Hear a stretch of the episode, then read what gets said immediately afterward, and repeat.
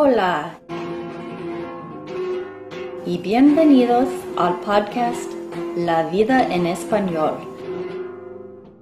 donde hablamos sobre temas interesantes y corrientes para practicar y aprender el español. Hola y bienvenido y bienvenida a un, un nuevo episodio de La vida en español. Me llamo Jenny y estoy aquí um, esta noche con una invitada muy especial, una nueva amiga, Marta. Bienvenida, Marta. Gracias, muchas gracias, Jenny. Estoy muy agradecida por estar contigo hoy y ser parte de, su, de tu podcast. Ah, qué bueno. Um, sí, bueno, um, empezamos entonces. Marta, naciste y creciste en Cuba, ¿correcto? Sí, eso es correcto. Yo nací en La Habana, pero salí de Cuba cuando tenía casi 10 años y la decisión, la verdad que no fue mía, fue de mi familia porque yo vivía ahí en un tiempo muy peligroso cuando estaba un dictador y también el líder de, la ah, sociedad comunista entró en Cuba y cambió todo. y las personas se, fueron bien rápido. ¿Y eso es Fidel? Fidel Castro, exactamente. Y entonces tu familia entera vino en, a los Estados Unidos? Bueno, desafortunadamente no salimos juntos. Tuvimos que salir uno un, un poco más despacio de lo que pensábamos, así que me mandaron para aquí sola mm. con una operación que se llamaba Pedro Pan. Y yo sé que hay mucha gente que no conocen esa operación, pero eso pasó eh, muchos, hace muchos años y era una, um, un, un, um, una operación que se creó entre la, um, la, los católicos en Miami y eh, la Agencia Central de Inteligencia de, de los Estados Unidos, CIA. Entonces, cuando formaron eso, pues eh, decidieron que iban a ayudar a los niños a salir poquito, un poquito, digo, uno, uno a cada vez, uno a otro, los ayudamos a salir de Cuba, pero los mandábamos a, a estar con la familia en Miami o estar con un, en un orfanato o mm. estar con una, una familia de, de, de, crianza temporaria. Sí. Así que yo eh, tuve suerte y me pusieron en Toledo, Ohio, con una familia muy buena. Una familia temporaria. Una familia temporaria. Muy buena, que no hablaba español, pero yo, hablé, yo aprendí inglés por ellos bien rápido. Era una, era una um, oportunidad de empezar a conocer el, la cultura americana y eso pasó bien rápido. Yo estaba lista para venir aquí, porque yo sabía que las cosas en Cuba no estaban bien. Aunque uno es pequeño y son niños, ustedes oyen lo que está pasando en las noticias. Así que yo estaba lista para venir y cuando vine, pues me encantó. ¡Wow! Fantástico. Entonces, ¿por cuánto tiempo viviste ah, con esa familia? Me pasé dos años y ocho meses con la familia y sin mi mamá. Y entonces cuando mi mamá vino a los Estados Unidos, vino a Denver porque los mejores amigos de nosotros de Cuba estaban en Denver. y nos ah, invitaron a vivir con ellos hasta que pudiéramos encontrar algo para nosotros. Ok.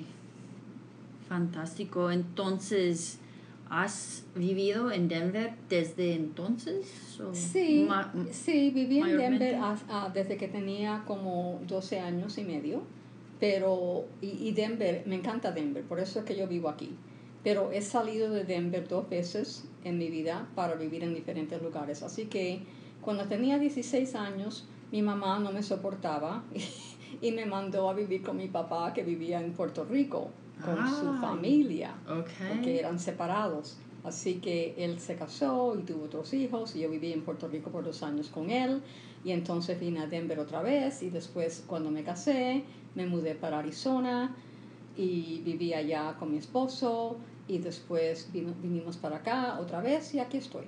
Ok, wow. Bueno, qué historia. Am, poco, quizás triste y difícil, pero al mismo tiempo con, con, no sé, tú lo pasaste con entusiasmo y con entusiasmo, perdón, y con ganas de aprender. Y eso es fantástico. Qué- Exactamente. Qué, valentía, ¿no? Sí. Y aunque se suena triste la historia, la verdad es que era una, una alegría para mí estar en este, en este país y eh, aprender la cultura, el idioma, todas las cosas que pasaban aquí, la historia, me encantó, me encantó. Y hablando del idioma, trabajas como, uh, perdón, actualmente trabajas como intérprete y traductora. ¿Recibiste alguna capa- capacitación en particular al respecto o ya sabías cómo hacerlo? Bueno, ya sabía cómo hacerlo porque tuve la oportunidad de hablar español cuando me reuní con mi familia y entonces también conocí a mucha gente que eran hispanas y pude practicar con ellos. Lo más importante fue que como yo soy contratista independiente, yo tengo muchos clientes en, lugares separados de, de, um, de diferentes negocios. Uno de mis trabajos fue ayudar a una escuela de español que está aquí en Denver. No sé si está abierta todavía, pero hace muchos años que pasé un tiempo con ellos y ellos ofrecían una clase para um, interpretación y también ofrecían un club de lectura de libros y por ahí aprendí mucho y también um, uno de los estudiantes era intérprete para la, para la corte, así que pude um, aprender mucho de ellos. Lo único que, que no hice y no necesito hacerlo en el trabajo que yo hago es tener una certificación porque eso es importante para los asuntos y los temas médicos, profesionales y también los temas del, del judicio Sí. y la corte. Y eh, tú trabajas con un poco, how- ¿cómo dirías? Adjacent, como muy cerca al lado de Ujú, médico, ujú. pero no con los médicos Sí. mismos. Lo- y con- bueno, yo no, yo no trabajo con los médicos, ni las enfermeras, ni los hospitales. Lo que yo hago es, yo hago traducciones y interpretaciones para las compañías que ofrecen ah, salud de, ah, digo, eh, eh, ofrecen la protección o el seguro de salud y los beneficios que se tienen que explicar todos los años para los empleados que trabajan en ciertos lugares se tienen que explicar en español y por eso yo voy a ayudarlos a ellos a explicar los beneficios en español. Así que el lenguaje de los beneficios es completamente diferente, más o menos, Ujú. El lenguaje de un doctor explicándole a un cliente, una persona enferma, lo que está pasando con su Ujú. cuerpo. Pero de todas maneras, hace tiempo que estoy haciendo esto, yo empecé en el ah, 2017, así que no es tanto tiempo, ¿No? pero empecé a, um, a en- bueno, encontré una amiga que me dijo, mira, tenemos una oportunidad de que de una persona que habla español que nos pueda ayudar a interpretar la- el lenguaje de, de inglés a, a español. Y le dije, sí, lo puedo hacer. Ujú. Entonces, pues, verdaderamente que no es difícil porque te dan el libro de los beneficios y tú estudias el libro en inglés y en español, entonces traduces cuando, cuando estás en una cita, una junta con ellos, Ajá. pues ellos hablan en español, yo hablo en inglés, digo, yo, yo, ellos hablan en inglés, yo traduzco en español, y es como estar en, en, en las Naciones ah, Unidas, porque es importante tener el lenguaje preciso. sí. Sí, por eso estudias Exactamente, el libro. sí. Ok. Qué bueno. Entonces, imagino que tienes clientes con quien eh, trabajas cada año, porque es Sí. algo que pasa Sí. cada año. Sí, y la gente no sabe que el, um, el tiempo de Open Enrollment, que se llama el, um, el tiempo de inscripción Mm. de beneficios, Es todo el año. Hay ciertas personas que trabajan por compañías y organizaciones grandes y eso es ah, durante el tiempo de octubre a diciembre, pero el resto del año hay diferentes compañías y organizaciones como los policías, los bomberos, el Estado, la, el condado, los federales que necesitan esa misma información durante el año entero. Ok. Entonces, mantienes bastante ocupada, entonces. Sí, claro. Y a veces trabajas de casa, entonces, cuando estás traduciendo. Exacto. Bueno, traduciendo es la palabra escrita, exactamente, y interpretación es la palabra hablada.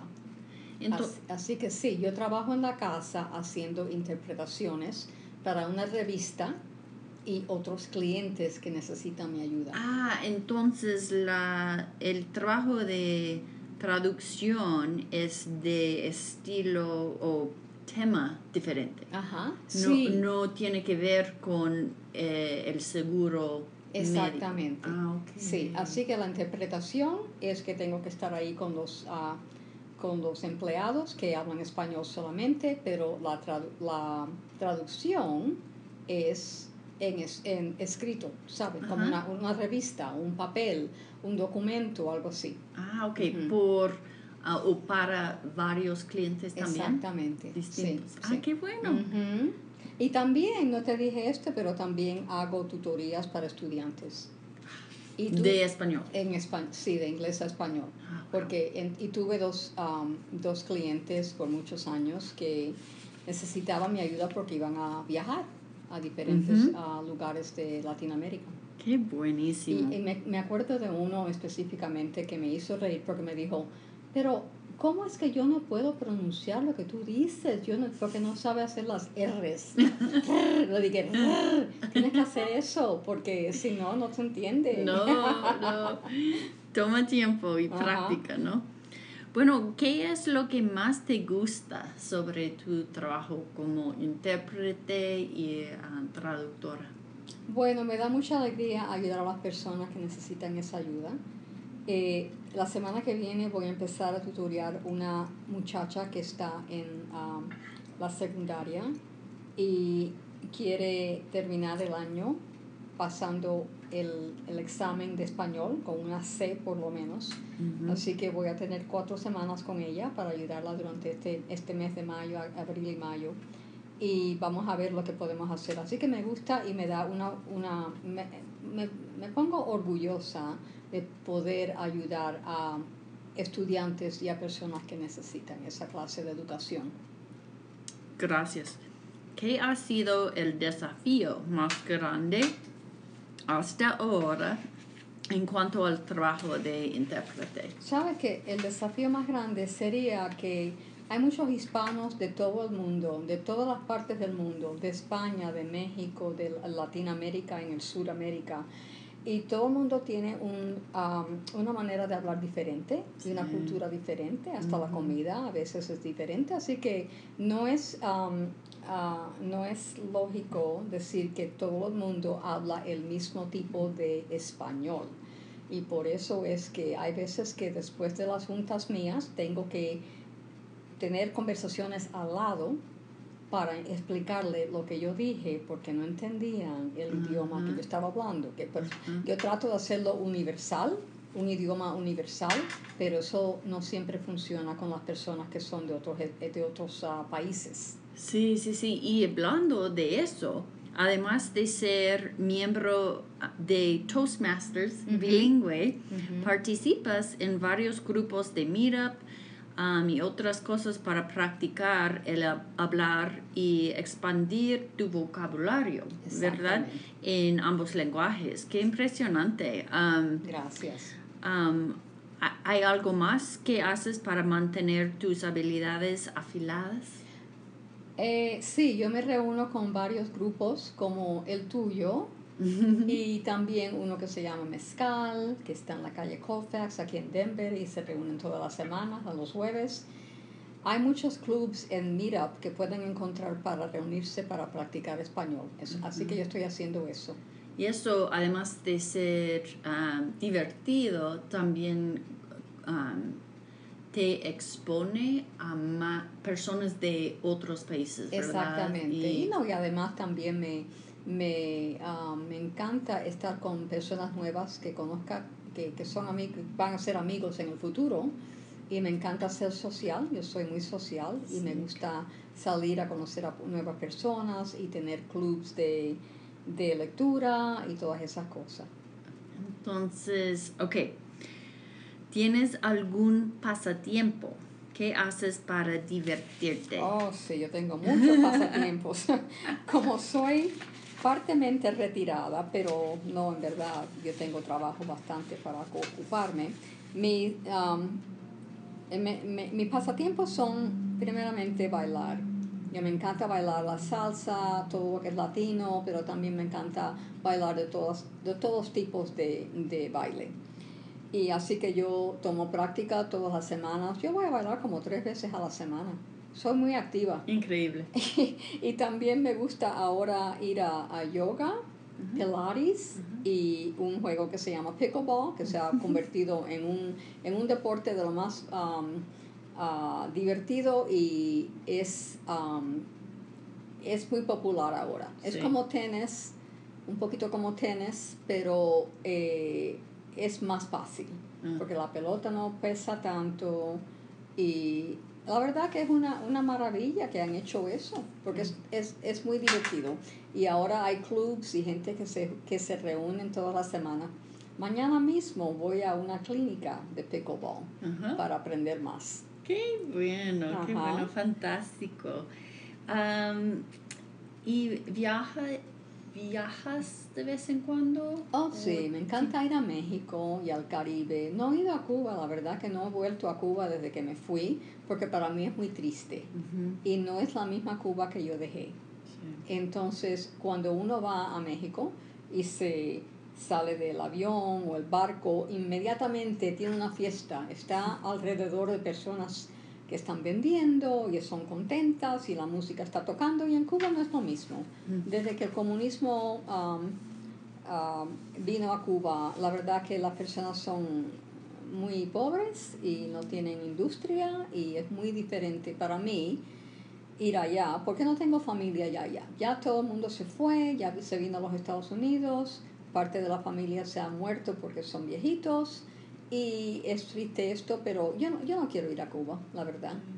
Yo sé que mucha gente está encantado con Cuba y yo, me, yo deseo salir a, a otros países. Así que tengo planes de ir a Cabo este año, porque yo he ido antes y tengo una amiga que tiene un lugar allá. Y entonces el resto del tiempo voy a ir a, a Miami a conocer a tres primos que nunca he conocido de parte de mi papá porque cuando nos fuimos de Cuba todo el mundo se separó y tuvo largo tiempo en encontrarnos otra vez. ¿Cuándo fue la última vez que eh, estuviste en Puerto Rico? Sí, yo viví en Puerto Rico. Se me olvidó decirte que viví en Puerto Rico por dos años. Y um, la última vez que fui a Puerto Rico fue en un barco, pero yo viví ahí por dos años en San Juan, en una parte de San Juan que se llamaba Río Piedras.